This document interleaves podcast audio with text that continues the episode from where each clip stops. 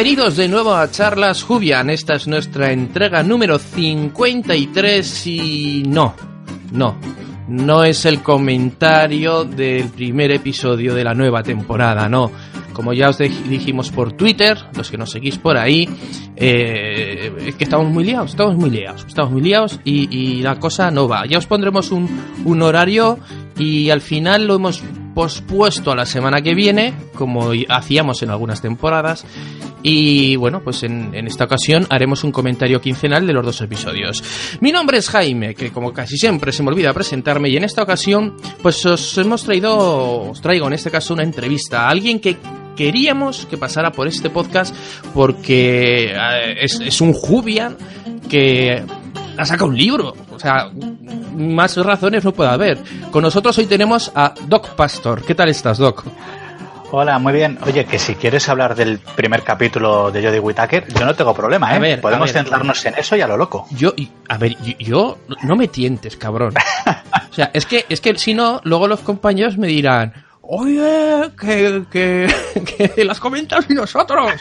Pero claro, el, te, el, el, tema está en esperarles, pero algo comentaremos, ¿no? Es que si no esperar tanto tiempo, yo veo que no vas a aguantar. O sea, estás diciendo esperar dos semanas. Do, do, vamos, sí, vamos. Bueno, se, sería una... Uf, no sé, luego, luego, mira, luego algo hablaremos, algo hablaremos del tema, tu opiniones nos darás, pero antes de nada yo creo que igual que, que la, los oyentes están bastante hartos de saber quién soy yo, vamos a, a ver quién es eh, Doc Pastor, quién hay detrás de, de ese nick, eh, porque tenemos un, una persona, según dice tu bio, que, que eres apasionada de, de, la comunicación, ¿no?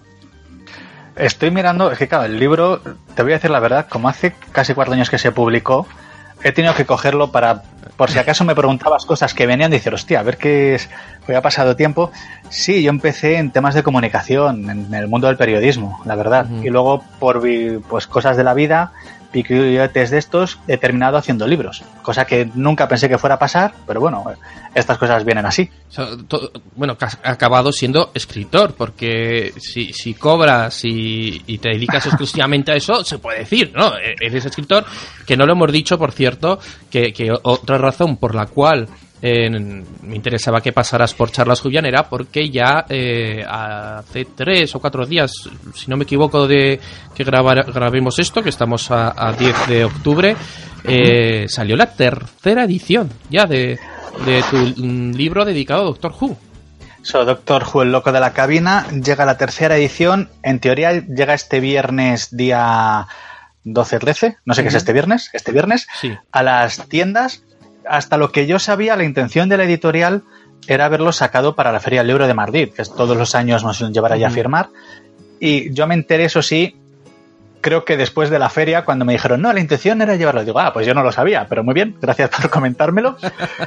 y cosas editoriales que realmente como autor, pues como no te competen, pues tú las vas viendo. Y quedó la idea de sacarlo después de verano, y al final me dijeron, mira, lo hemos pensado para octubre, que salga justo porque además llega la nueva temporada. Y dije, ah, mira, muy acertado. Y de pronto he sabido que llega este viernes a librerías. Ha sido como un poco todo don picones. Bueno, pero es, es, un buen momento para darle promoción, como muy bien decían en el editorial, eh, aprovechando la nueva temporada. Y bueno, pe peor hubiera sido que, que, en mitad del verano hubieras sacado la tercera edición, que te hubieras quedado ahí como diciendo, bueno. Pero... No, sí, sí, la verdad que el momento, por una vez, voy a reconocer que mis libros a veces, lo que es con los tiempos, parecen estar malditos, no tienen a salir sí. cuando a mí me gustaría. El de Pixar salió justo antes de verano. El de ¿Qué festín que hago con héroes de papel? salió también justo antes de verano. Este llega justo cuando tiene que ser, con la nueva temporada, uh -huh. fin de semana, llega perfecto. Aquí no me puedo quejar. Oye, si te parece, vamos a hacer un pequeño repaso de, de, de toda tu bibliografía porque la verdad es que tienes bastantes. Hay varias webs donde eh, te hacen reseñas. Eh, bueno, en tu, tu, propia web tienes puestos todos tus libros, pero desde eh, celu celuloide y seda, que en este estamos hablando de exactamente qué.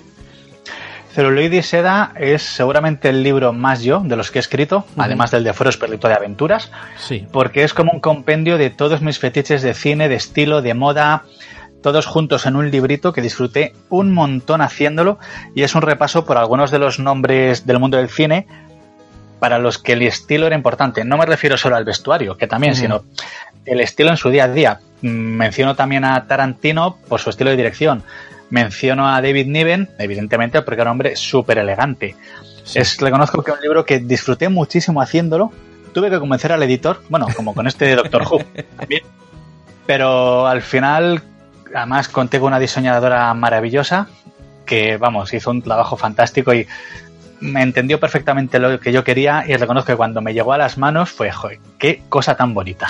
La verdad es que la portada hay que admitir que es preciosa, es muy bonita eh, claro, es una pena que esto solo se escucha, no se pueda ver, pero bueno, eh, podéis acercaros a la web docpastor.com barra libros barrita y ahí están todas las portadas que, además de ahí vamos a sacar la información. Hablamos de moda, pero ya llegaremos a, Vestidos para el éxito, porque luego tienes el de Pixar que ya has nombrado, que como su nombre, su propio nombre indica, pues es un libro dedicado a pues esta productora de, o esta creadora más bien de contenido, iba a decir infantil, pero si es que, si es que lo vemos nosotros igual y somos fans.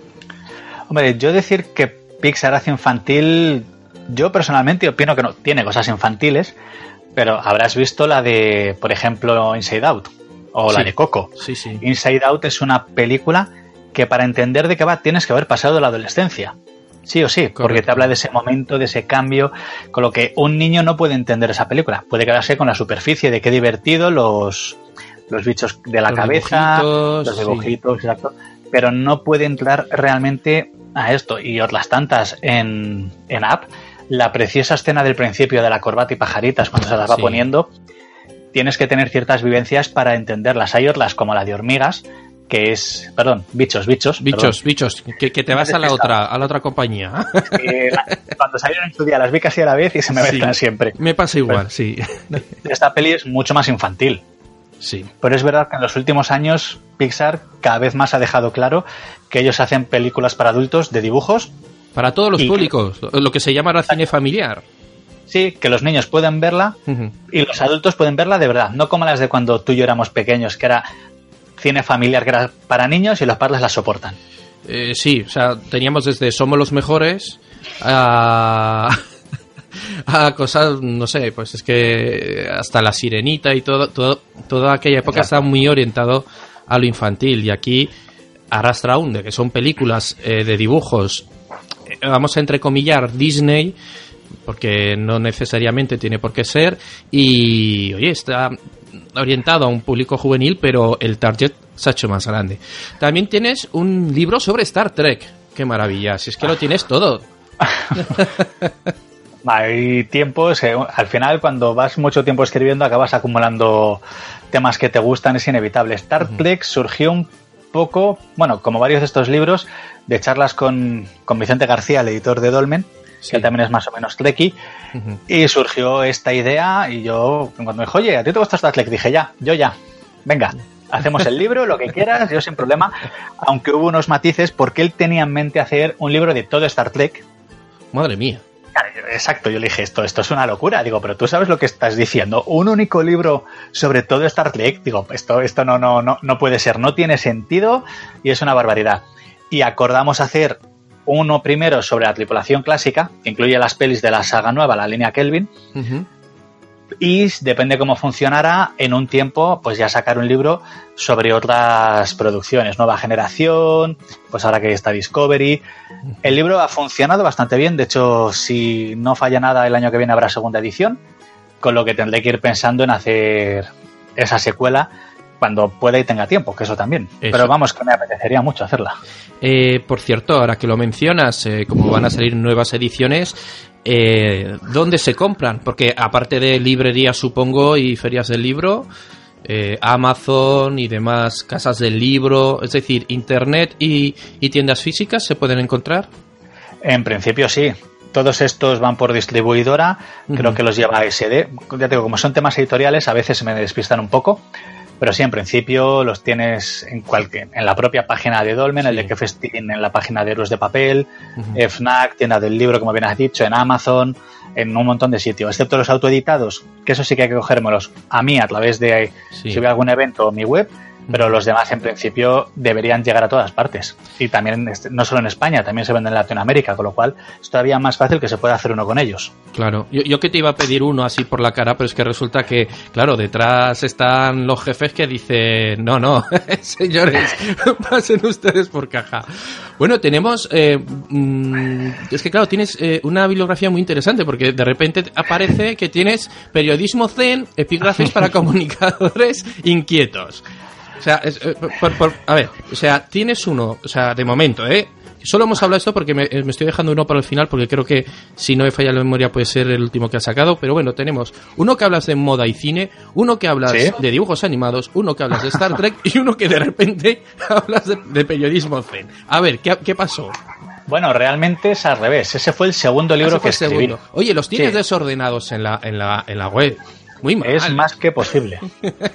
A fin de cuentas, tampoco importa. O sea, Tampoco no tiene un orden cronológico. Yo, Son yo- yo te digo una cosa, la elección de- del diseñador, o no sé en, en cuántos has participado tú, de portadas, es una maravilla. En este no, en este se nota que debía ser algo predefinido. el de periodismo sí. No, no, no, no. También ¿No? lo hizo un diseñador. Ah, Un diseñador que me hizo un favor sí. para tener una portada.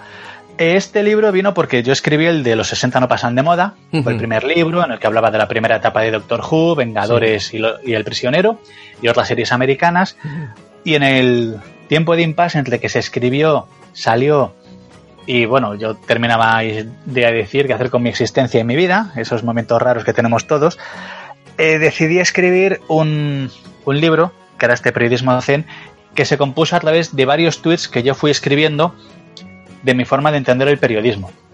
En un momento dado dije, mira, los voy a compilar, voy a extenderlo, me lo pedí al cuerpo, era como algo de, quiero hacer esto, me apetece, ahora puedo, y ahí estuvo. Es un libro que, bueno, es, no sé si decir que es un libro filosófico, pero sí es al menos mi forma de entender la profesión. O sea, estos son de, unas, de estas cosas que tienes dentro que a lo mejor no va exactamente en la línea típica del autor, pero dice, oye, que, que lo quiero sacar de aquí dentro y que aunque luego no venda me da igual.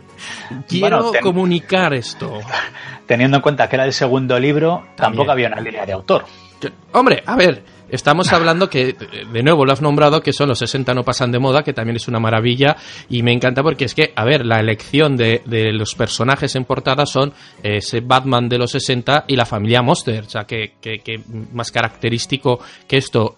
eh, Esta portada, mm, yo creo que define muy bien tu línea de autor, básicamente. Bueno, pero ya te digo, O sea, era un el primer vinilo, libro. un vinilo, la familia Monster y Batman, es, es que a- ahí ya, ahí ya sabemos. Queda oculta quizás un poco esa más faceta hacia la moda ahí, pero sí que es verdad, pero que, que, que yo creo, eh, fíjate lo que te digo, que de alguna manera a lo mejor inconsciente es- este, este primer libro era una declaración de intenciones. No lo sé, más en el tema de portada, como no fue cosa mía. A mí me dijeron, ¿dónde está la portada? Y yo, pues muy bien, muy bonita, pues adelante con ella. Pero tú tenías que, que- que pega. dar el, el aprobado, tú, tú decías, esta sí está, No. ¿no? No, En lo que es el tema de portada, queda en mano, o sea, yo puedo opinar, evidentemente. sí. Cuando me las pasan, yo puedo decir, esto me gusta, esto no, yo cambiaría esto. Pero lo que es portada es decisión de editores, completamente. Fíjate qué decepción me acabo de llevar. Bueno, estas cosas, el mundo editorial es así, está la parte muy chula de escribes libros y firmas y luego está la otra, la de estás encerrado durante horas solo en tu estudio tecleando sin ver la luz del sol. Esa parte, pues todo este, el mundillo de por detrás en cualquier profesión siempre luce menos. Y ah, te voy a poner en un compromiso. ¿Qué, qué- qué Oye. has disfrutado más? Eh, cuando te has autoeditado, esa cierta libertad, pero que conlleva un gran trabajo, como, como una gran responsabilidad Y, una- y un gran em, tema de dinero que de tienes dinero, que meter ahí. efectivamente, o cuando ya ha habido una editorial detrás y, como decías, tu trabajo básicamente ha sido meterte en una cueva con una máquina de escribir. Pues depende mucho. Son realmente esto yo no lo tenía tan claro cuando me puse a ello, pero son mundos muy diferentes. Porque como bien has dicho, cuando tienes una editorial detrás, tú te dedicas a escribir, luego lo mandas y la editorial se ocupa de la portada, del diseño. Tú tienes que ir revisando, te mandan las pruebas del interior, tienes que ver que está todo bien. la- Tienes otro montón de trabajo que hacer antes de que se publique y por supuesto luego la promoción. cuando es autoedición, claro, tú te ocupas de todo. Sí. Tiene sus cosas buenas y sus cosas malas. ¿Qué me vas a contar? Eh, por eso te voy a contar. Los, los Berkami, ¿verdad? Pues eso. Pero lo que es cierto es que al ser dos libros, hablo en concreto de Frost, Perrito de Aventuras, Sí. y Batman, la inolvidable serie de los 60, eran dos libros que salían tanto de mí, de mi corazón, era algo que yo quería hacer de una forma muy concreta y no quería que nadie pudiera tocar. Vale. Por lo que ahí dije, mira, esto hay que hacerlo de esta forma y seguramente luego me arrepienta, pensé en su momento. Y no diré que me haya arrepentido, pero igual hubiera sido mejor pegarse con una editorial.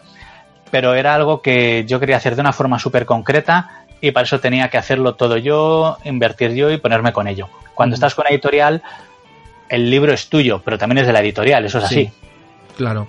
Eh, bueno, llegaremos a estos dos libros que has mencionado porque, como dices, eh, quizás son los más personales.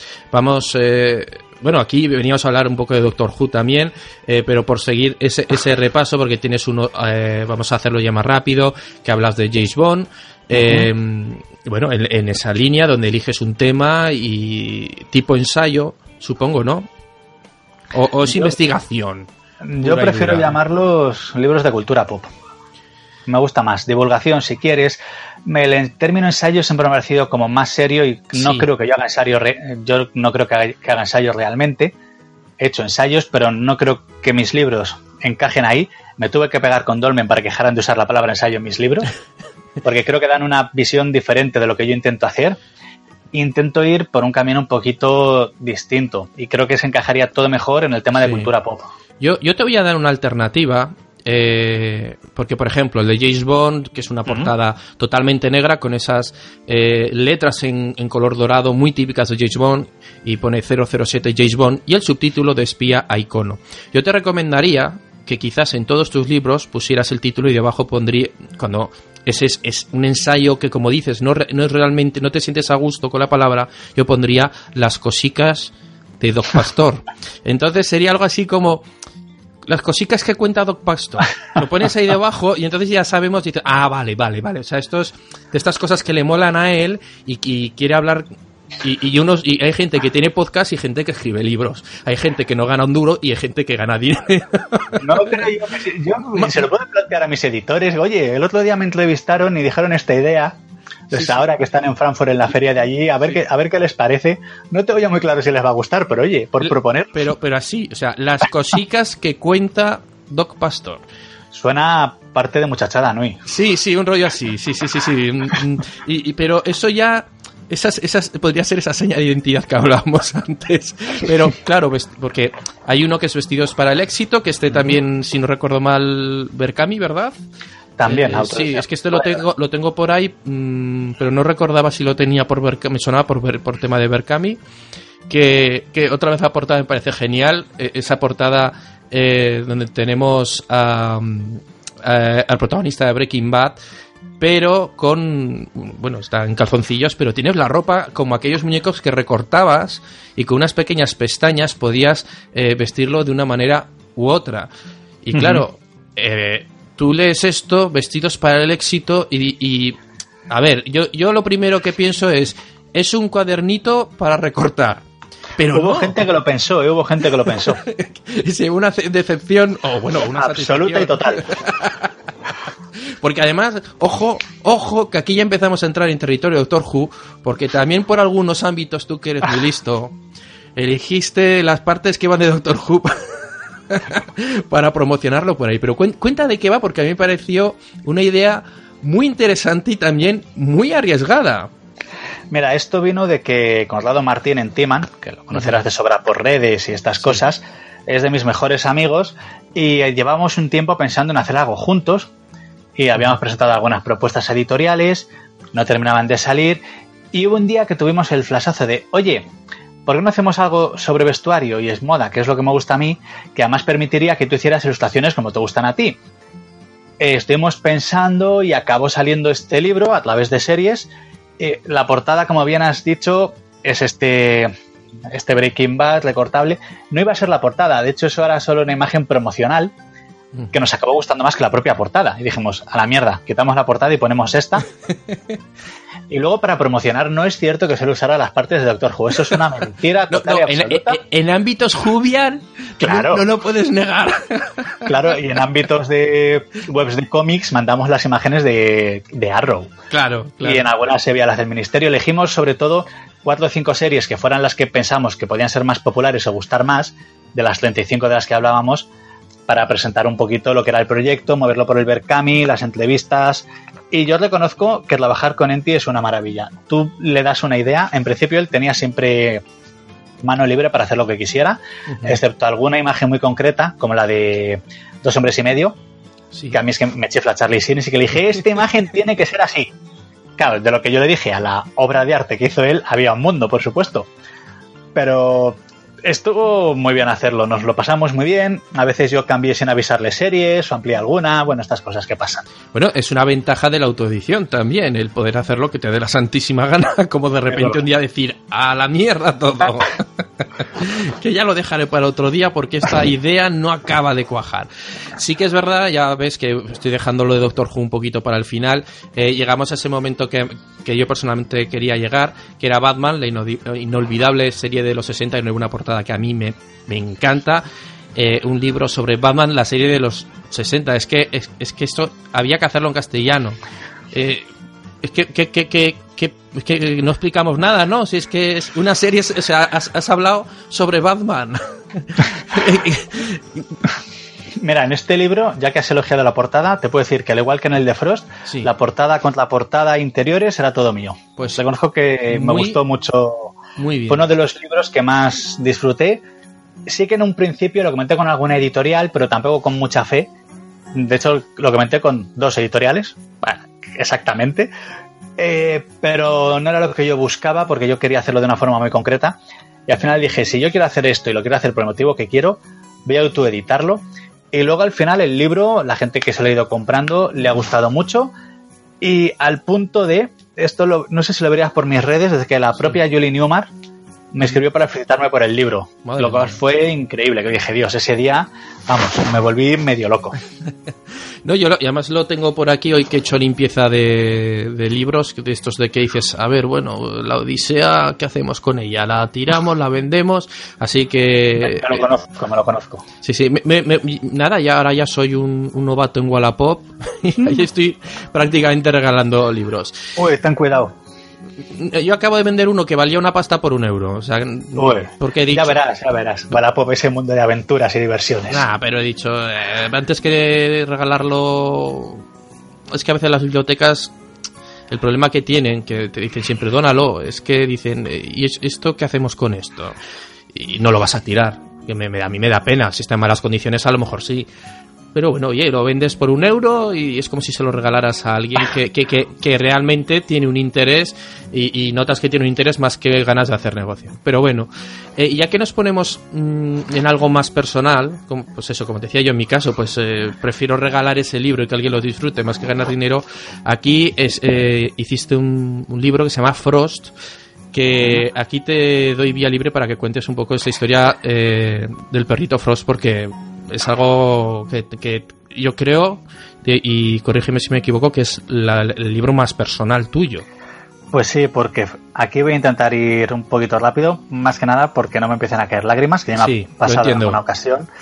Eh, Frost es un perrito que adoptamos y tenía 14 años cuando lo adoptamos, vino desde Sevilla y estuvo dos años y bueno, siempre estuvo la idea por ahí de hacer unas tiras cómicas con él, luego un libro la idea habría sido escribirlo antes de que él falleciera, pero bueno, cuando era un perrito mayor, pues al final no llegó el tiempo y me decidí a escribir este libro que realmente era un conjunto de otros cuentos que yo quería escribir, los unifiqué todos, metí a Frost de protagonista y bueno, supongo que donde vayan los perritos cuando ya no están, pues supongo que lo habrá podido leer.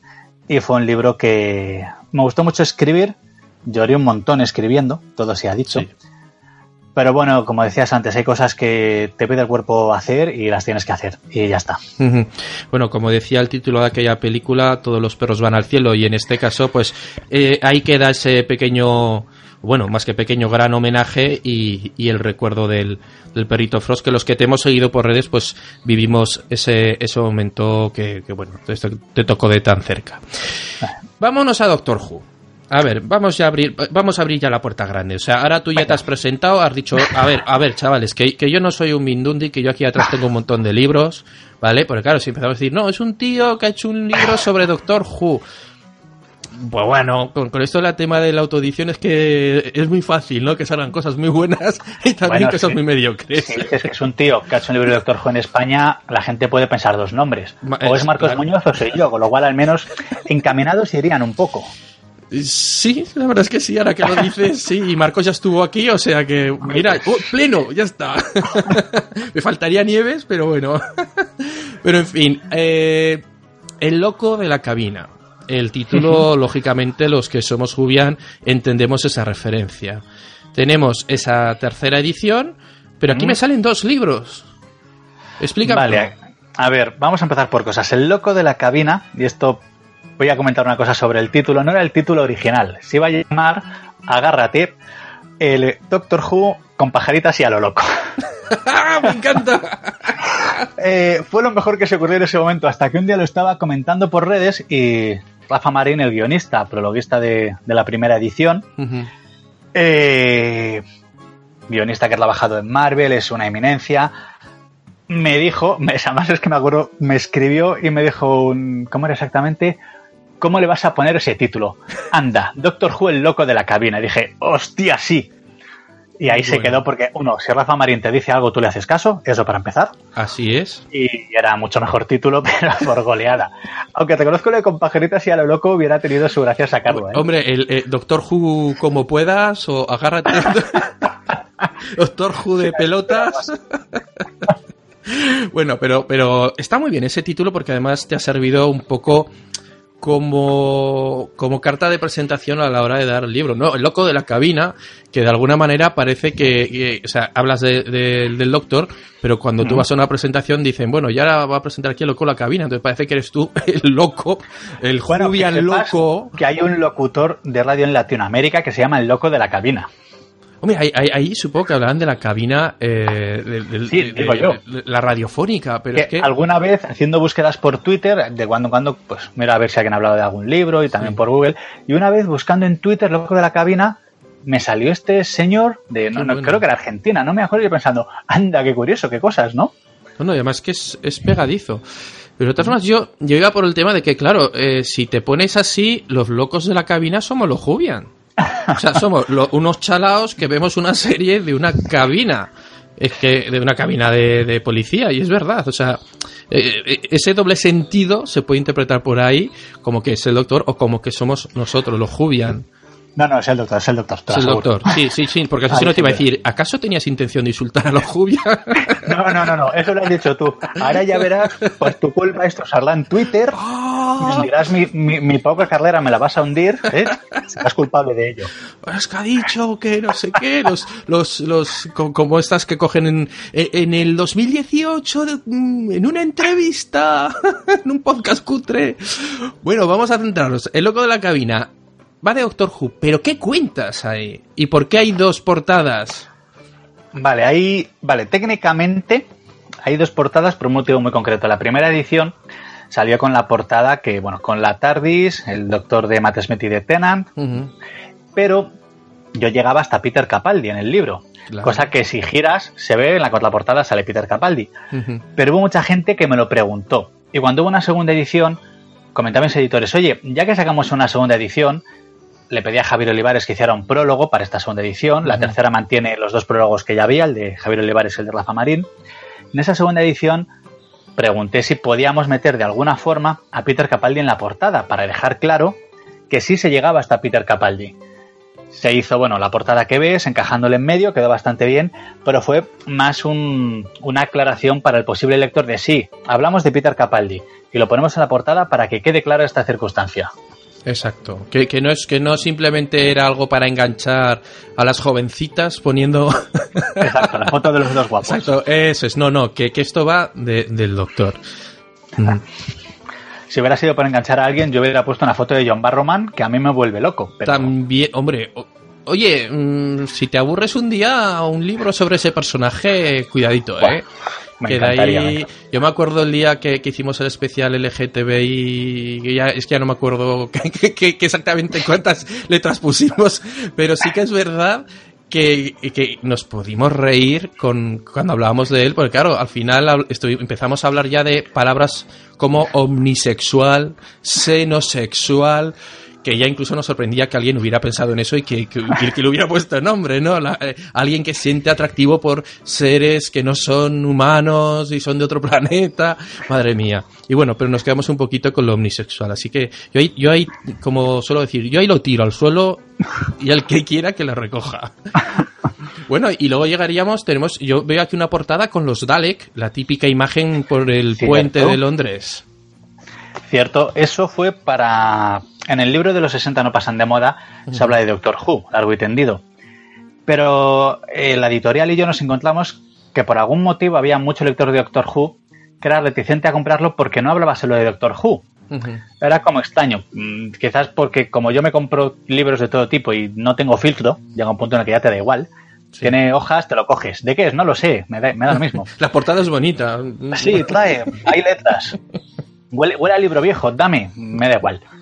Eh, pues decidimos sacar una edición ampliada de, de esa, de esa parte de Doctor Who, más barata, de bolsillo, para que ese público que no terminaba de decidirse a cogerse un... que yo puedo entenderlo, porque es un libro de Sí, tapa sí. de 20 euros, te puede frenar, yo lo entiendo.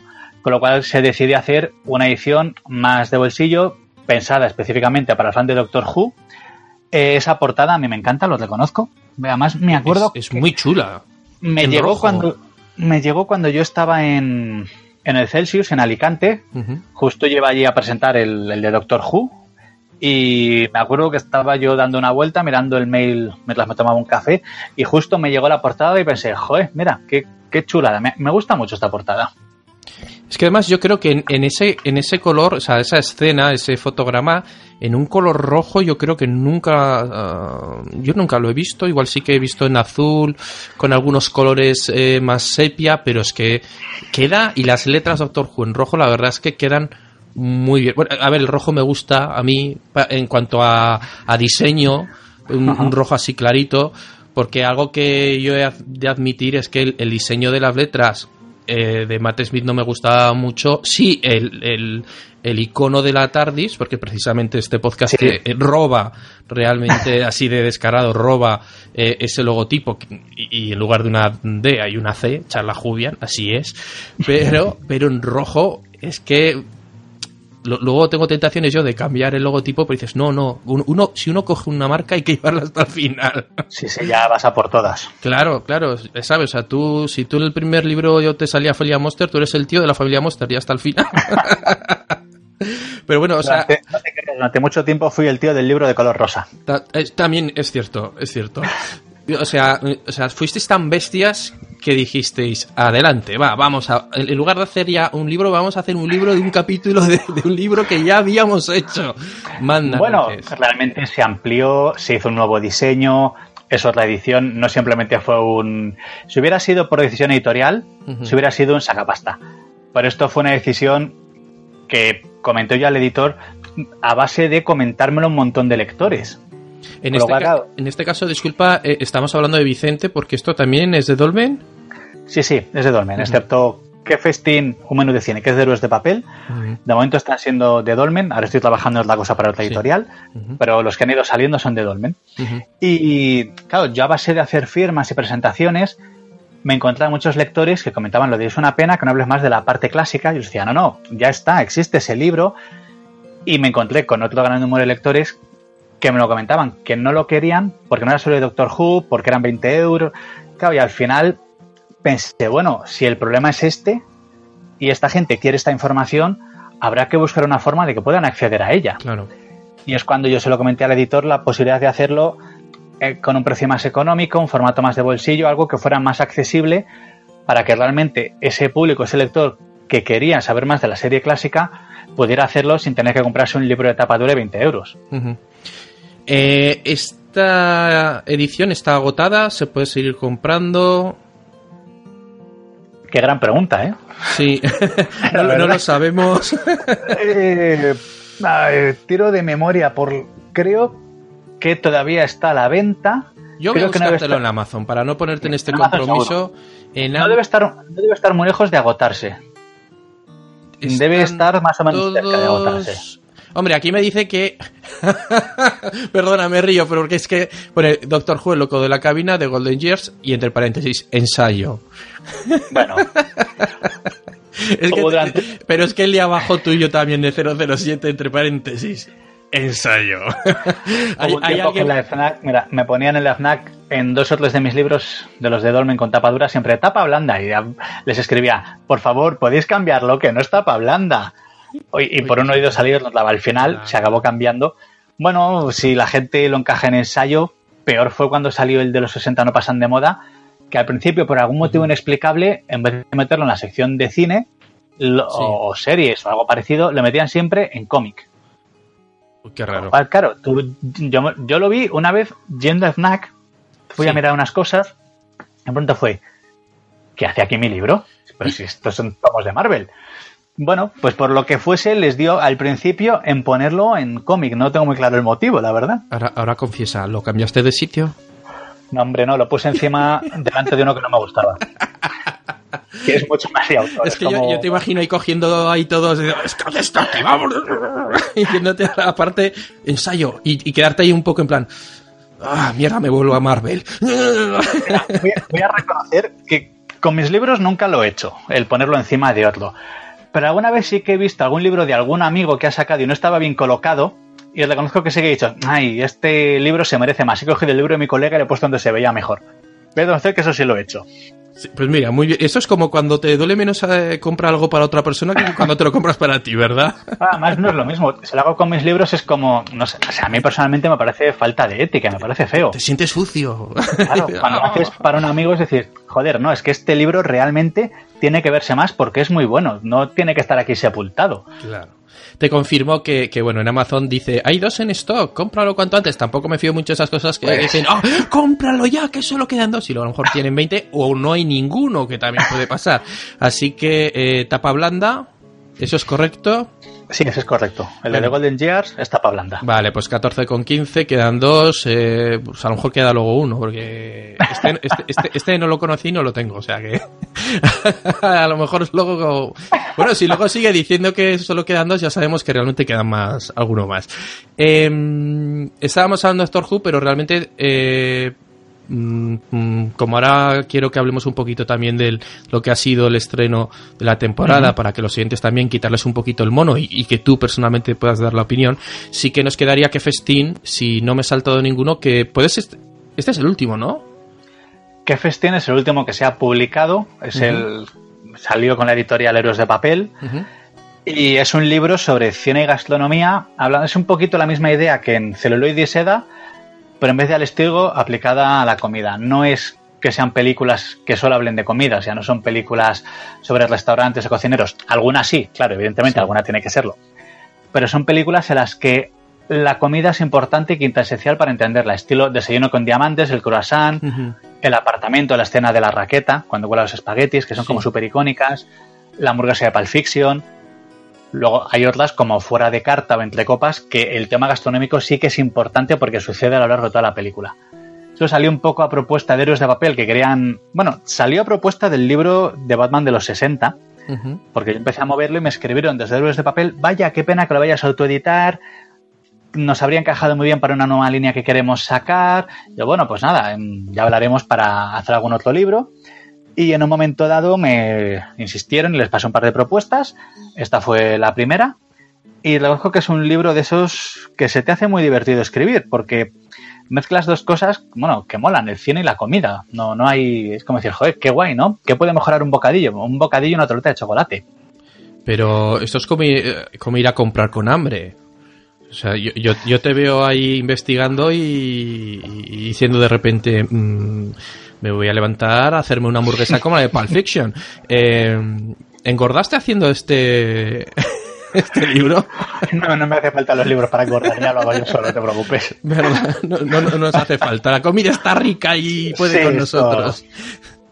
Bueno, eh, entonces así sería este repaso que hemos hecho, pues si, si no me he dejado nada, espero que no, de, de todos, todos estos libros que has ido escribiendo. Por cierto, sí que una pregunta, porque claro, eh, hablamos de que los que dependen de una editorial de una manera u otra se pueden conseguir, pero claro, los que has autoeditado, eh, estamos hablando del de Batman, estamos hablando del de Vestidos para el Éxito y el del Berrito Frost.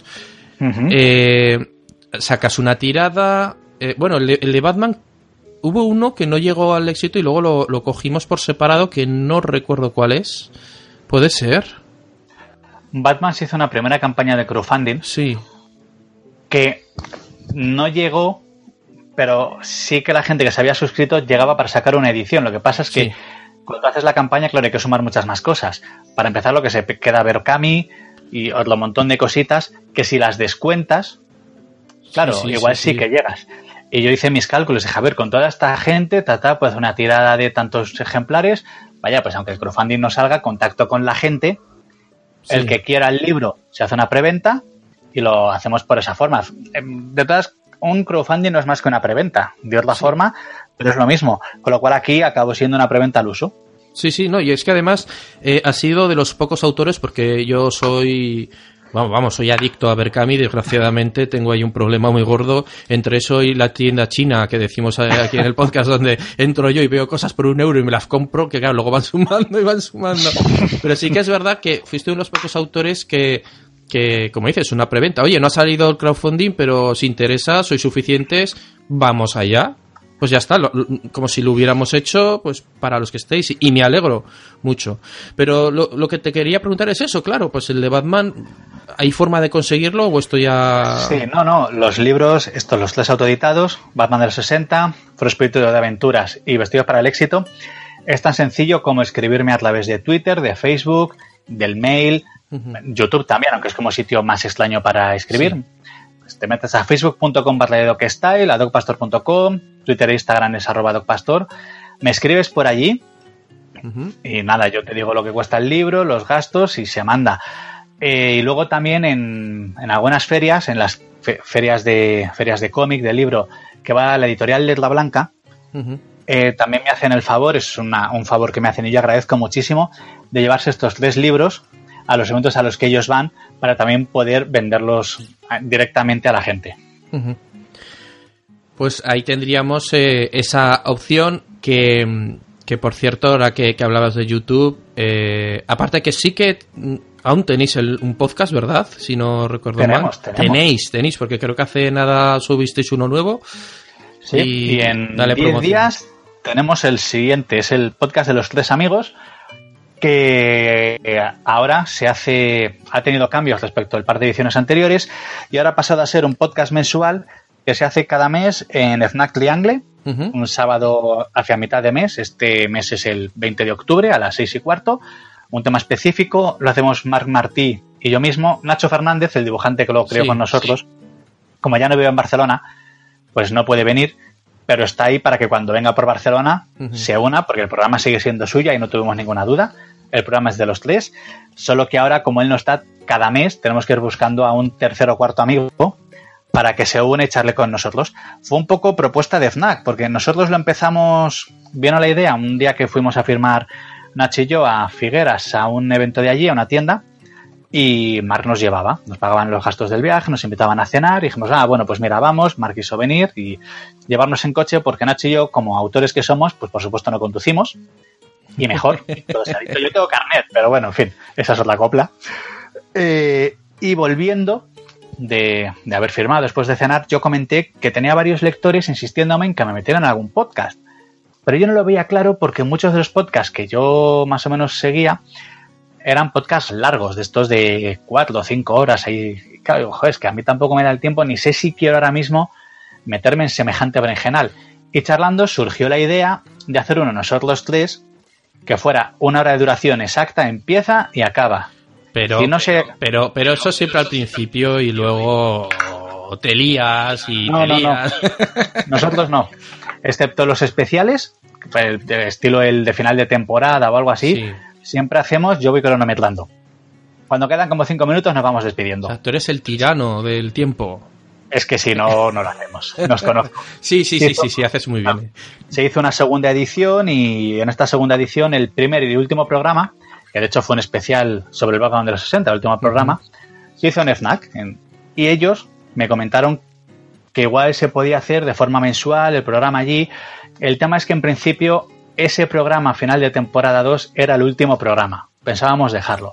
Por lo que les dije, mira, hagamos este show y cuando termine ya miramos, hablamos y comentamos ideas, porque ahora mismo no te puedo decir ni sí ni no, porque la idea es que acabe aquí.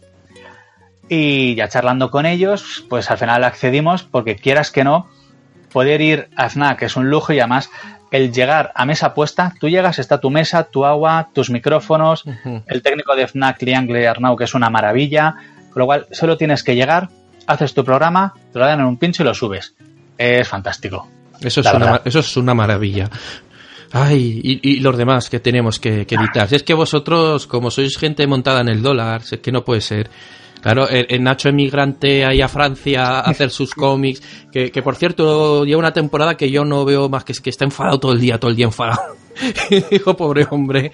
Pero sí que es, duro, es duro el, tema editorial, ya sea en, en, cómics y en, y en libros, pero sobre todo en cómics, ¿no? No sé mm, por qué. Bueno, aunque cambia un poquito la, la, mentalidad. Oye, y, y, cuando todo el mundo se está yendo de YouTube, llegas tú y te haces youtuber.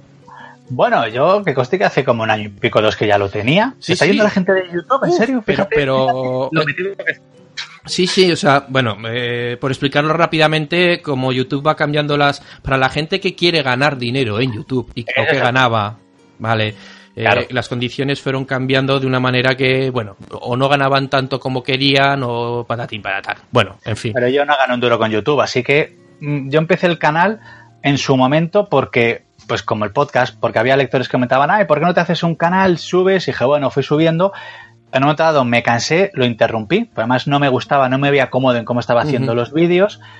Y luego empezó la etapa, la etapa de ahora, con otro formato de vídeos, además con las luces que tengo. Por fin dentro de poco tendré micrófono de corbata para que los vídeos se oigan como se tienen que oír. Y no con el eco, ¿verdad? Sí, y no con el eco que, como me dijo el otro día un amigo, parecía que estaba dentro de una caja de zapatos de madera o algo así. Pero bueno, pues estupendo. Pero se va aprendiendo poco a poco, claro. es que estas cosas, sí, sí. A ver, si tú dijeras es que eres un profesional eh, del medio audiovisual, pero eh, esto es como la época de los aprendices, ¿no? Sin maestro, pero mm, ensayo y error. Que sepas que realmente yo tengo la titulación de técnico superior en imagen y sonido. También fue hace mucho tiempo. Y entre medias, desde que tuve esa titulación hasta que me metí con YouTube, hubo un lapso de tiempo bastante gordo.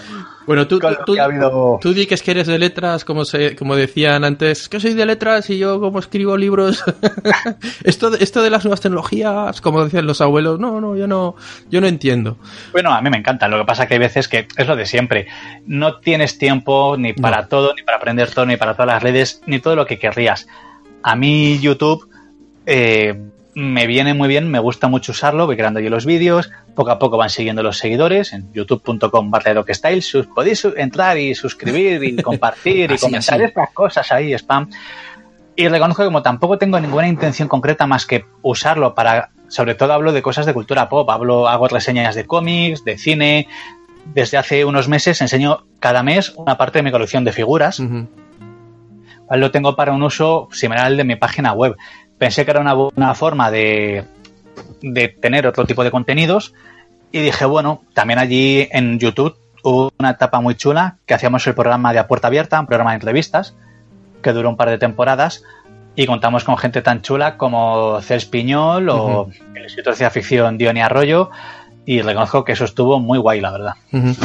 Hombre, eh, admite que también estas cosas, igual que nos pasa a nosotros con los podcasts, es un poco terapia, ¿no? El, es que, claro, tienes ahí tantas cosas friki dentro que es que mm, a veces es muy difícil encontrar a alguien con quien... Eh, más que con quien que te aguante. En general, la gente que somos así, ¿no? Entonces dices, pues yo lo suelto al mundo y luego el que quiera que lo lea.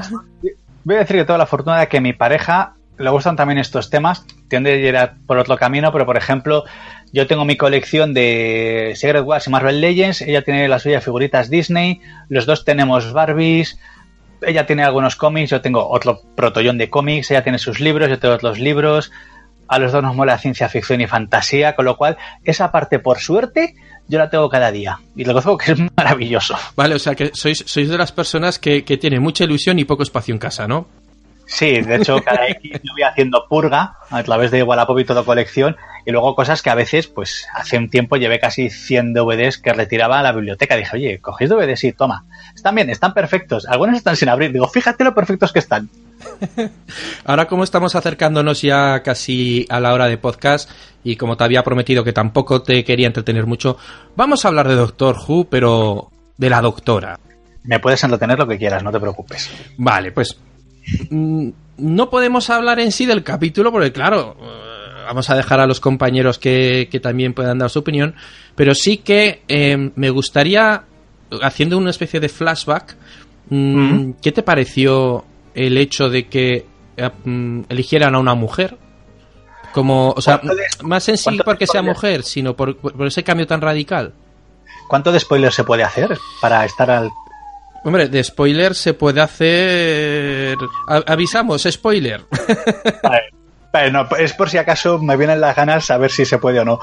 A mí realmente me parece genial. Uno, porque yo digo que era una actriz que ya conocía y me gustaba. Sí. Dos, porque lo de Missy era evidente que era una prueba de sí, la BBC. Para ver. Yo, de hecho, reconozco que tenía la esperanza de que fuera Susan.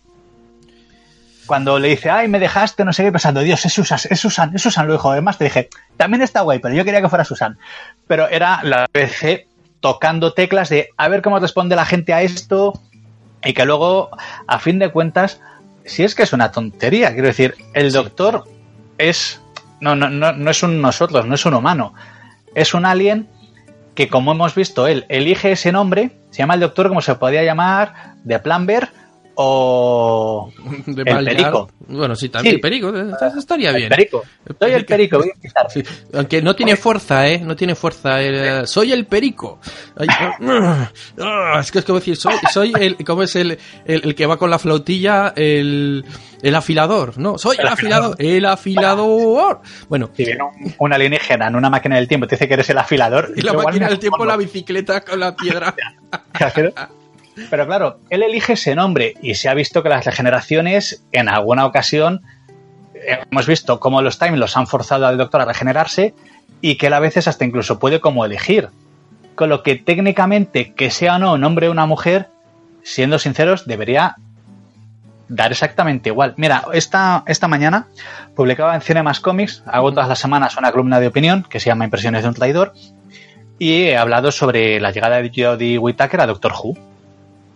Y una de las cosas que comentaba es que después de ver en Doctor Who cómo el universo reviente y se resetea, que el Doctor se encarna en una mujer, pues hombre, tampoco debería llamar tanto la atención. Hemos visto que el universo ha dejado de existir y ha vuelto a existir. Que el Doctor se le genere una mujer, en comparativa con eso, pues hombre, tampoco me parece tan llamativo.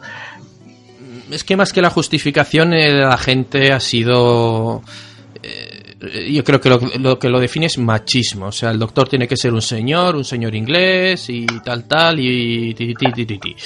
Pero bueno, pero ahora a posteriori, que, que lógicamente has visto el episodio, mmm, todos confiábamos muchísimo en Jodie Whittaker, encima estando por ahí amiguita de Tenant. Eh, sin entrar en detalles, ¿qué, ¿qué tal el episodio? ¿Te ha molado? Mira, a mí me ha gustado mucho eh, lo he disfrutado como hacía tiempo que no disfrutaba de Doctor Who, en parte porque Moffat se ha ido. Y esto, no, no, esto lo voy a razonar, ¿vale? No es un odio hacia Moffat. Mi problema con Moffat. Lo mío es sí. Que, sí. Perfecto. El mío es hacia Clara. El problema es que en un momento dado, este señor parece que se obsesionó con su creación de Clara. Podría haberse obsesionado con River, que tenía mucho más que contar, pero Cierto. no. Se obsesionó con Clara y empezó a parecer que el doctor era el secundario. Y tenemos las dos primeras temporadas de Peter Capaldi que el doctor está como de comparsa, y luego llega la última, la tercera, que realmente es una primera temporada, porque se presenta de verdad de esa Capaldi siendo el doctor. Sí. Ves a los companions y dices, ¿por qué no has hecho esto durante tres temporadas? Y has dejado que el doctor crezca y tenías de los actores de la etapa actual al que seguramente sea mejor actor de todos, aunque solo sea por una cuestión de años y tablas, y no le has sacado partido alguno. Ah, y que ahora por fin se haya ido Eh, y aunque no vayamos a tener el doctor que prometió ser Peter Capaldi, que con todo ha sido un gran doctor, porque él es un gran actor, con lo cual eso estaba asegurado, tener una nueva etapa con otra persona, tanto de showrunner como de protagonista, me parece algo genial. Y Jodie Whittaker, yo creo que la introducción que ha tenido ha sido muy buena, ha marcado muchos de los puntos que están por venir. La interpretación que ella ha hecho ha sido fascinante. O sea, a la vez desde el primer momento dices, sí, sí, sí, esta persona es el doctor, pero sin duda alguna. Y creo que podemos tener aquí tema para bastante rato. A mí voy a reconocer que estoy con muchas ganas ya de que llegue el domingo, de ver el nuevo episodio y a ver qué nos va deparando. Y hay una cosa, un sueño que yo tengo. Tú sabes quién es Stephen Fry, supongo. Sí, sí, sí, sí, sí, sí. Claro. Stephen Fry y Jodie Whittaker son amigos. Sí. En mi corazón deseo que ojalá en un momento dado salga Stephen Fry en la serie. Pero me gustaría que saliera Stephen Fry siendo Stephen Fry amigo del doctor, o sea que el doctor es colega de Stephen Fry. que sería fascinante. O la opción B, que me volvería completamente loco, Stephen Fry del máster. Ay, bueno, pero eso sería una locura, sería una locura. Pero sería maravilloso, o sea, es, yo, yo veo solo con pensarlo. Imagínate Stephen Fry Master con Jodie Whittaker, de, o sea, eso puede ser, además, podría ser que Stephen Fry, o sea, haga de Stephen Fry que Stephen Fry realmente sea el máster oculto bajo la apariencia de Stephen Fry. O sea, va, es que esto puede ser increíble. Madre mía, sección de teorías locas con Doc Pastor, qué maravilla. Eh, si yo, va a haber una pregunta que, que, yo plantearé a mis compañeros la semana que viene y es, eh, ¿a ti te ha dado la sensación de que has empezado a ver una serie nueva? O sea, me ha dado la sensación de que he empezado a ver lo que tenía que ser Doctor Who y los últimos tres años, por culpa de Moffat, no lo había sido. Mm. Más bien diría yo. Porque este capítulo es muy Doctor Who, completamente. No hay nada que veas y digas, no, es estas series. Lo que todos esperábamos, ese sabor clásico, esas aventuras, los companions. Pero también es que sucede una cosa, que si tú te das cuenta, cada doctor de las encarnaciones nuevas, de las otras, suele ir reseteando su historia. Pero en el caso de Matt Smith y Capaldi, seguía. Sí. No, no hubo como un cambio de. Evidentemente, Eccleston y Tennant compartían a Rose. Sí. Tennant y Smith tenían el tema de River. Pero lo de Clara se ha alargado demasiado. Y claro, y tú terminas Matt Smith con el doctor regenerándose el Capaldi y sigue con lo mismo. Claro, no tienes esa sensación chula que tiene la serie, que es que cada X se regenera igual que se regenera el doctor. Y, tener eso ahora yo creo que es maravilloso. Bueno, al menos esa temporada nos sirvió para conocer a Missy, quieras que no. Algo bueno, algo bueno sacamos de aquella temporada que nos llevó a muchísimas teorías, teorías locas. Eh, claro, yo te lo iba a plantear también, pues, eh, ya que como escritor, si habías visto más un punto y coma o un punto seguido o un punto y aparte con esta nueva temporada. Mm, me remito un poco a lo, a lo que acabo de decir, por, por, eso, porque como cada vez que llega una nueva etapa todo puede cambiar, acuérdate lo que comentó Russell T. Davis, que lo dijo que al principio toda la mitología existente estaba ahí, pero que bueno, lo usarían o no, según se diera el caso, y que no había nada que no pudieran hacer, que si, ¿por qué no? Con lo que, que, acuérdate lo que he comentado antes, de pronto el universo se reseteó de pronto apareció River y a todos nos maravilló. Siempre ha habido ese toque de Doctor Who de todo puede pasar y cada época es diferente de la anterior. Con lo que yo espero que sí que claramente se siga eso, sea una nueva etapa, igual que la de Tennant y Eccleston eran distintas y la de Matt Smith fue diferente de la de Irwin y cada uno tiene su vida, su momento, sus cosas y aquí veremos a ver qué depara. Sí que es verdad que al no depender de todo lo preexistente porque ya se ha cerrado. Porque con el capítulo del 50 aniversario, con John Hart, todo se cerró por completo. Con lo que eh, se alargó un poquito con Capaldi, pero aquí ya todo este último trozo ya está cerrado. Puedes recuperar cosas, puedes hacer un cruce con Tenant, puedes hacer que salga Capaldi, que salga River, esas cosas que siempre pasan. Hombre, lo, de, por ejemplo, que eh, lo de River que esté cerrado, que en esas declaraciones dijeran que no va a haber Daleks, eh, esa intención de decir va a ser todo nuevo, todo brand new, ¿no? Que dicen eh, los ingleses. Bueno, eso habrá que ver. También en la primera temporada no se sabía si iban a salir los Daleks por el tema de derechos, y al final salieron y aún así se, eran nuevos. Yo creo que tienen la oportunidad de explorar un nuevo universo. Pero seamos sinceros, la mitología de Doctor Who es tan rica y maravillosa que hay cosas del pasado que van a acabar saliendo. O sea, ¿alguien se esperaba que en la etapa nueva volviera a salir Sarah Jane? Claro. Y fue maravilloso y fue, joder, qué grande. Y mira, y está por ahí el Brigadier. Son cositas que van y las metareferencias que se hacen. Ahora sí que es la época de explorar, pero igual que con Eccleston, los primeros episodios eran exploración pura y dura de dónde estábamos. ¿Quién es este señor? ¿Qué hace para la gente que no lo conoce?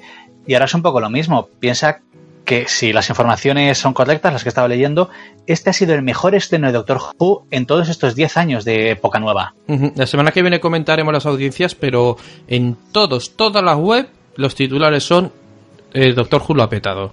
Ha sido una maravilla, una maravilla montón de público que seguramente no habría visto las temporadas anteriores y ha dicho, mira, ahora justo que empieza, me voy a meter. Y tienes la posibilidad de construir desde cero, pero por fortuna puedes seguir de la mitología. Y lo de que sea todo tan nuevo y diferente, yo voy a decir dos cosas, Tardis y Destornillador Sónico.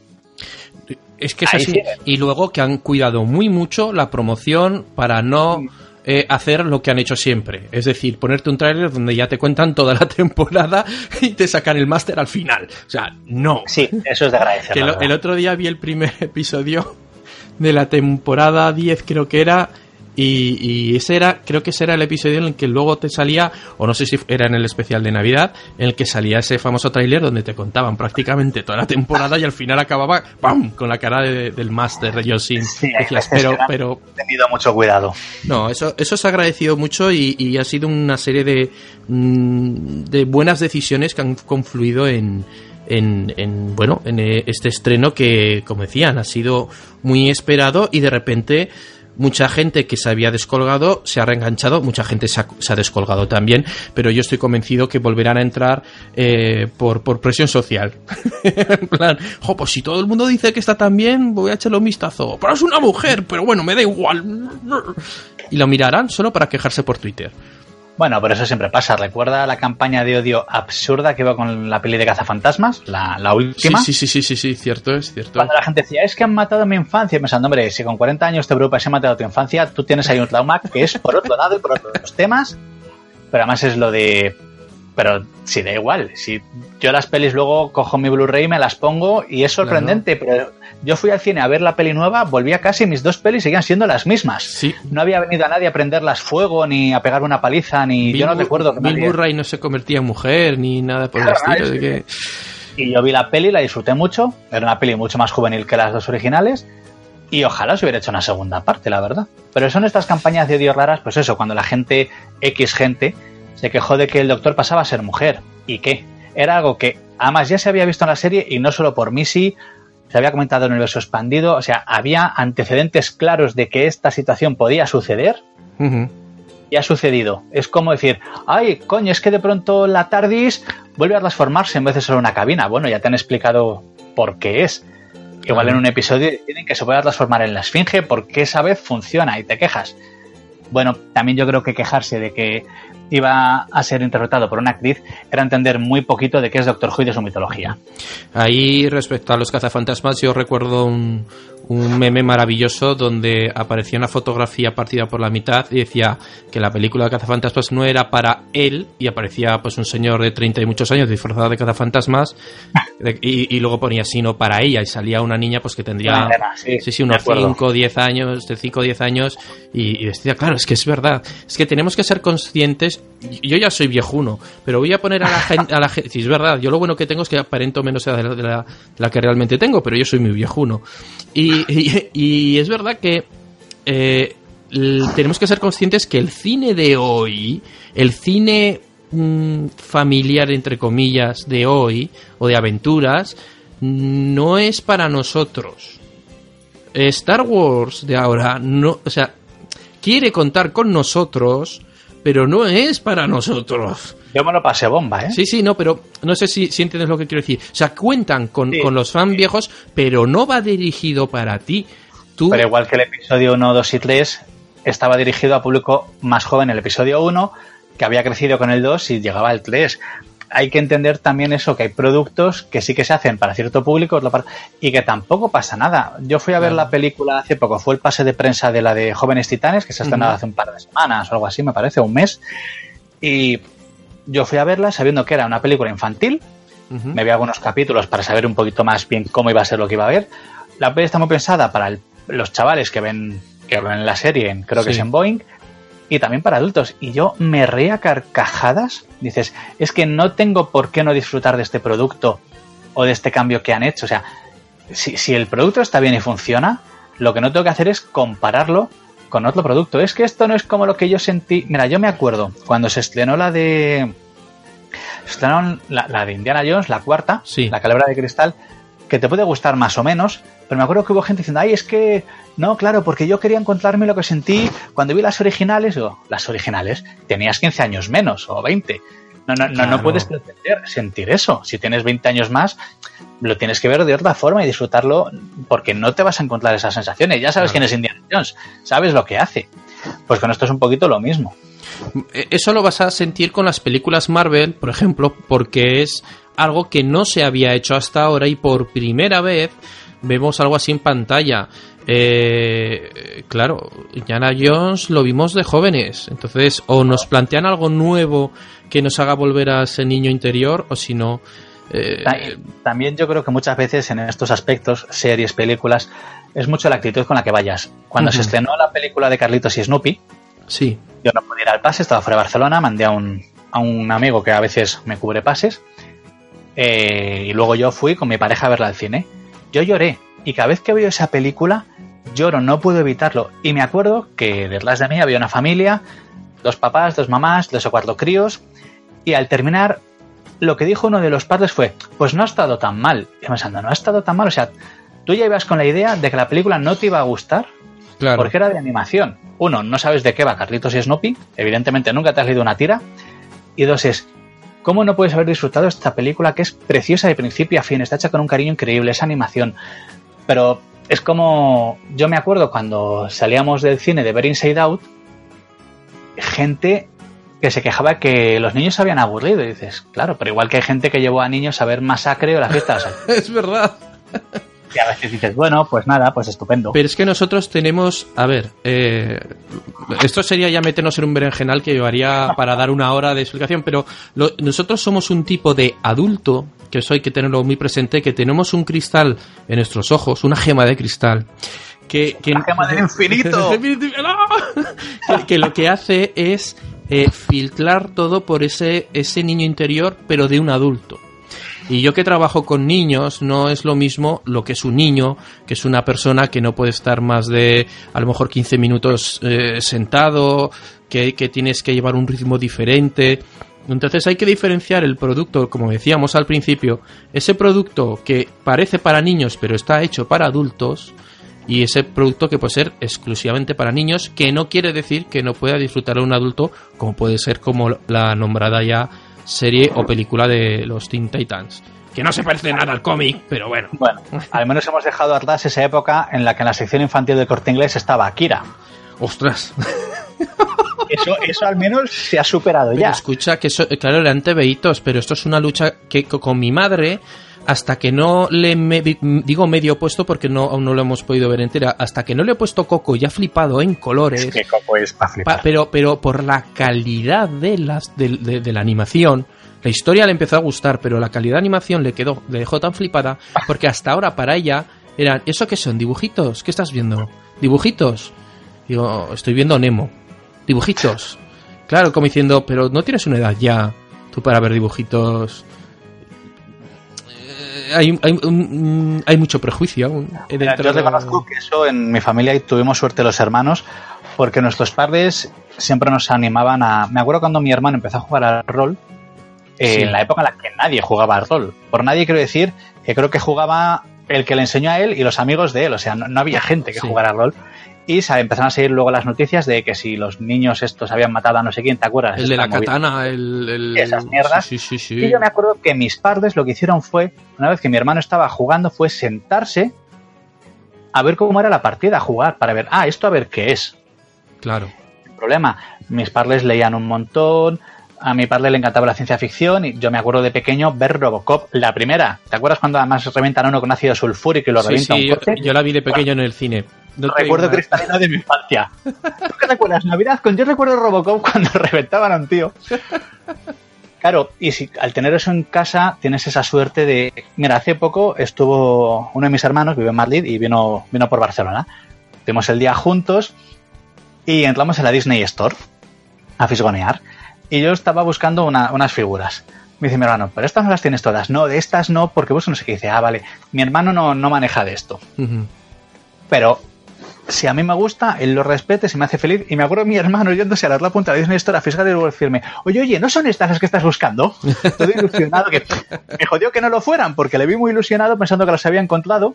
Digo, no, no, estas son otras, pero sabes que muchas veces es tener un poquito simplemente aceptar. Pues yo no entiendo que a la gente le guste el fútbol, pero oye, entiendo que mientras a mí no me ven pasen por la calle metiendo el dedo por el claxon, que cada uno lo vea en su casa, se vaya al estadio, lo disfrute. Y yo a veces habrá algún partido con algún amigo. En, Claro. en eso. No es mi rollo, pero bueno, entiendo que haya gente que lo pueda disfrutar. Sí, no, claro, es, es mientras no hagas daño al de al lado ni lo molestes, pues tú con tus cosas, ¿no? Que se suele decir. La libertad, ¿no? Que, que, que siempre respetando el espacio del otro, pero bueno, dentro de mi espacio, pues hay- Tienes como ejemplo a Doctor Who, que en teoría es una serie infantil, ahora es un poco más juvenil, ahora está en ese punto que muchas veces tampoco sabes para qué es, porque lo ve gente de todas las edades. O sea, yo he tenido lectores que tienen 12 años y gente de 60 y demás, que dices, bueno, pues aquí hay una diferencia de edades fascinantemente increíble, pero también es eso, es ver el producto y disfrutar. Y con Doctor Who es eso, lo tienes porque va a un público tan sumamente amplio que dices, qué maravilla de serie.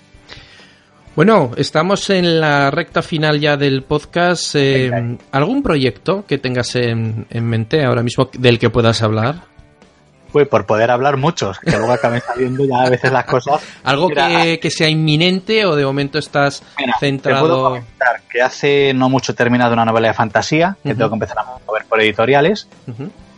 porque me quiero intentar meter más también en el terreno de narrativa. He hecho alguna cosa, pero quiero ir más por allí, porque los libros de divulgación y cultura pop están muy bien, me gusta mucho hacerlos, pero al final acabas también no pudiendo contar todo lo que quieres porque te tienes que ceñir a lo que sucedió. Con la narrativa, claro, lo que tienes de fondo es tu mente y lo que quieras.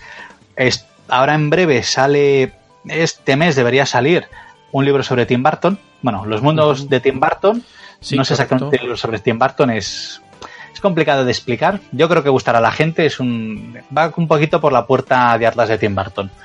No tanto centrarse solo en anécdotas de películas o de actores, sino más en qué le inspiró, de dónde sale este personaje, por qué es así, en Batman cuáles serían los cómics imprescindibles para entender ese Batman de Tim Burton, un poquito por esa línea. Y ahora estoy trabajando en otro par de proyectos que verán la luz el año que viene, uno que no es para Dolmen, para otra editorial, otro que será para Dolmen, y el año que viene va a ser año de estar centrado en narrativa. Tengo que preparar un guion de cómic, un cuento infantil. Bueno, al final esto es lo de si te paras mueres, Sí. con lo que intentas no parar, vas empalmando proyectos, cosas, y tampoco sabes nunca qué va a surgir ni qué puede pasar. Ahora sí, los dos libros que estoy haciendo ahora sí que tienen que ver la luz el año que viene, y el resto de cosas pues habrá que ir viendo y seguir peleando. Hombre, nosotros encantados de que, que estés dentro de esta maratón, de, de darnos material, como tú dices, de la cultura pop para poder ir, ir leyendo. Y bueno, pr- prácticamente lo que decías, eh, tiendas físicas o tiendas como Amazon que entren allí, que les echen un vistazo. Estaba mirando ahora en una web que es todostuslibros.com y a ti como autor, pues, pues ahí ya, ya sin portada está ya los mundos de Tim Burton, luces, Mira. sombras, mitos y leyendas. Mm. A 20 eurillos, vamos, 19,90. Mira, sí que te voy a comentar una cosa, que no es que el proyecto no está ni siquiera andando, pero creo que a los que te escuchen, os escuchen, hoy a Sí. ti solo, pero Sí, cuando estéis más, eh, que es sobre Doctor Who, que sí que está la idea de hacer una nueva entrega del Loco de la Cabina, centrada en lo que no se contó en este libro, centrado en el final de Capaldi, pero estoy esperando porque quiero poder meter también algo de Jodie Whittaker. Que Eso te iba Y a claro. decir. eh, Espera que acabe la temporada. Bueno, seguramente espera que acaben dos o tres temporadas para poder Sí. hacer algo un poquito bien. Y esta es idea, porque sí que se, hay gente me echa, si en las siguientes ediciones del libro harás ampliaciones. No puedo para empezar, porque es que no, no hay espacio para hacer ampliaciones, básicamente. Y porque yo reconozco que soy una persona que las ediciones ampliadas no le terminan de gustar, porque mm, a mí me pasa y me, me fastidia cuando tengo un libro, sacan la edición ampliada y digo, joder, o pago los 20 pavos o me quedo sin ese material. Claro, es verdad, es verdad. A mí, a mí me ha fastidiado.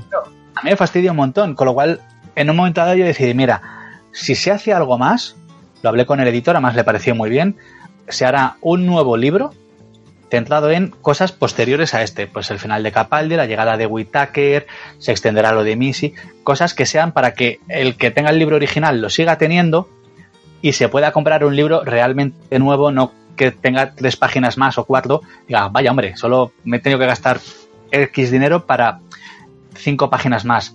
Con lo cual estoy esperando, pero está ahí la intención de hacer una, una nueva entrega. Tardará, claro, porque depende Claro. también de lo que vaya pasando con Whitaker. Igual tarda un par de años, igual tres, pero ahí va a estar, eso seguro. Bueno, pues eh, señor Doc Pastor, muchas gracias por pasarte por aquí por Charlas Jubian. Eh, queda, en teoría, solo queda ya un libro de, de esa sección de otro libro que habías hecho en Amazon. O sea que... Eh, porque he dicho, este no lo conocía yo, así que si, si, si todo va bien, voy a entrar a la ficha y te dice, solo queda uno, cómpralo ya. No, pues ahora no pone nada. Dice, solo quedan dos en stock. O sea, que ya sabemos que es un poco mentirijillas. Que es, que es más que nada para, para quitarse ya, venga, que quedan poquitos, quedan poquitos. Así que, como decía, muchas gracias por pasarte por Charlas Jubian. Eh, Gracias a ti por invitarme. sé que tenías muchas ganas de hablar a Doctor Who y, y que te ha costado ah, frenarte ahí. Eh, igualmente, si, si te apetece la semana que viene, yo igualmente te invito, te emplazo a que si tienes tiempo y te apetece eh, soltar todo lo que tienes ahí dentro, pues invitado estás siempre que quieras al, al podcast. Muchas gracias, señor. Y nada, esperamos que, que tú nos escuches, que sigas, si ya eres oyente, de vez en cuando al menos... Una, una pregunta. Sí, ¿Tú no has llegado a decir qué te ha parecido a ti la llegada de Jodie Whittaker?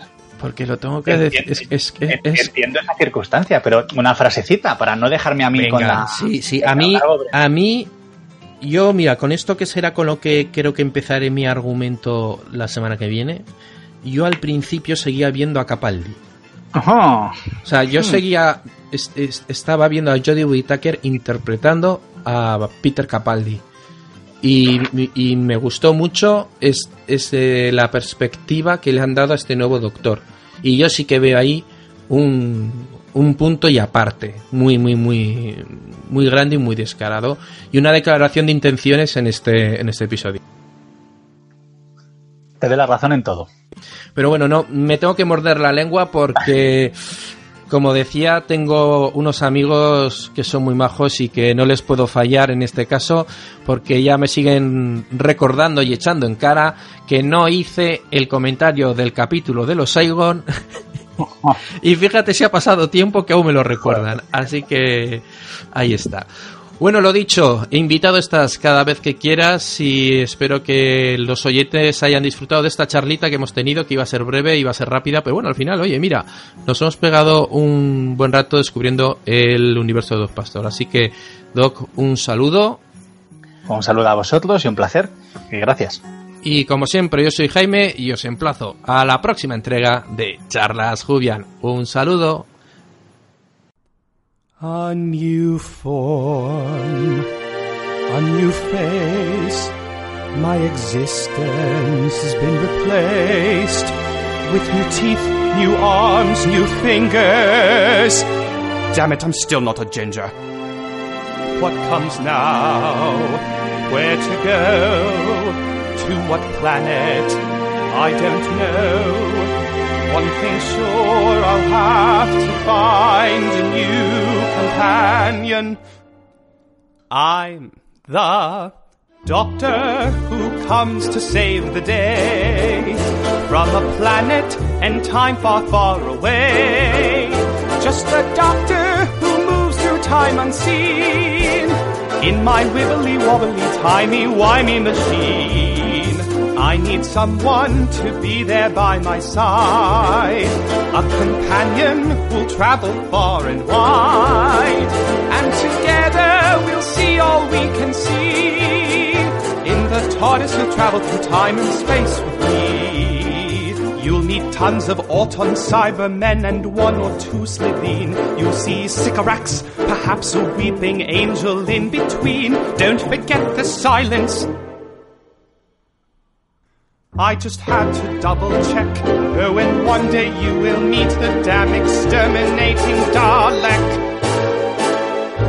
In a war against the Daleks, my home planet was destroyed. It has broken both my hearts and left a gaping empty void. I'm alone, I'm all that's left of the entire Time Lord race. Just a madman with a box who's left to wander time and space. I'm the doctor who comes to save the day from a planet and time far, far away. Just a doctor who moves through time unseen in my wibbly wobbly, Wibbly wobbly, wibbly wobbly, tiny whiny machine. The TARDIS, allons-y!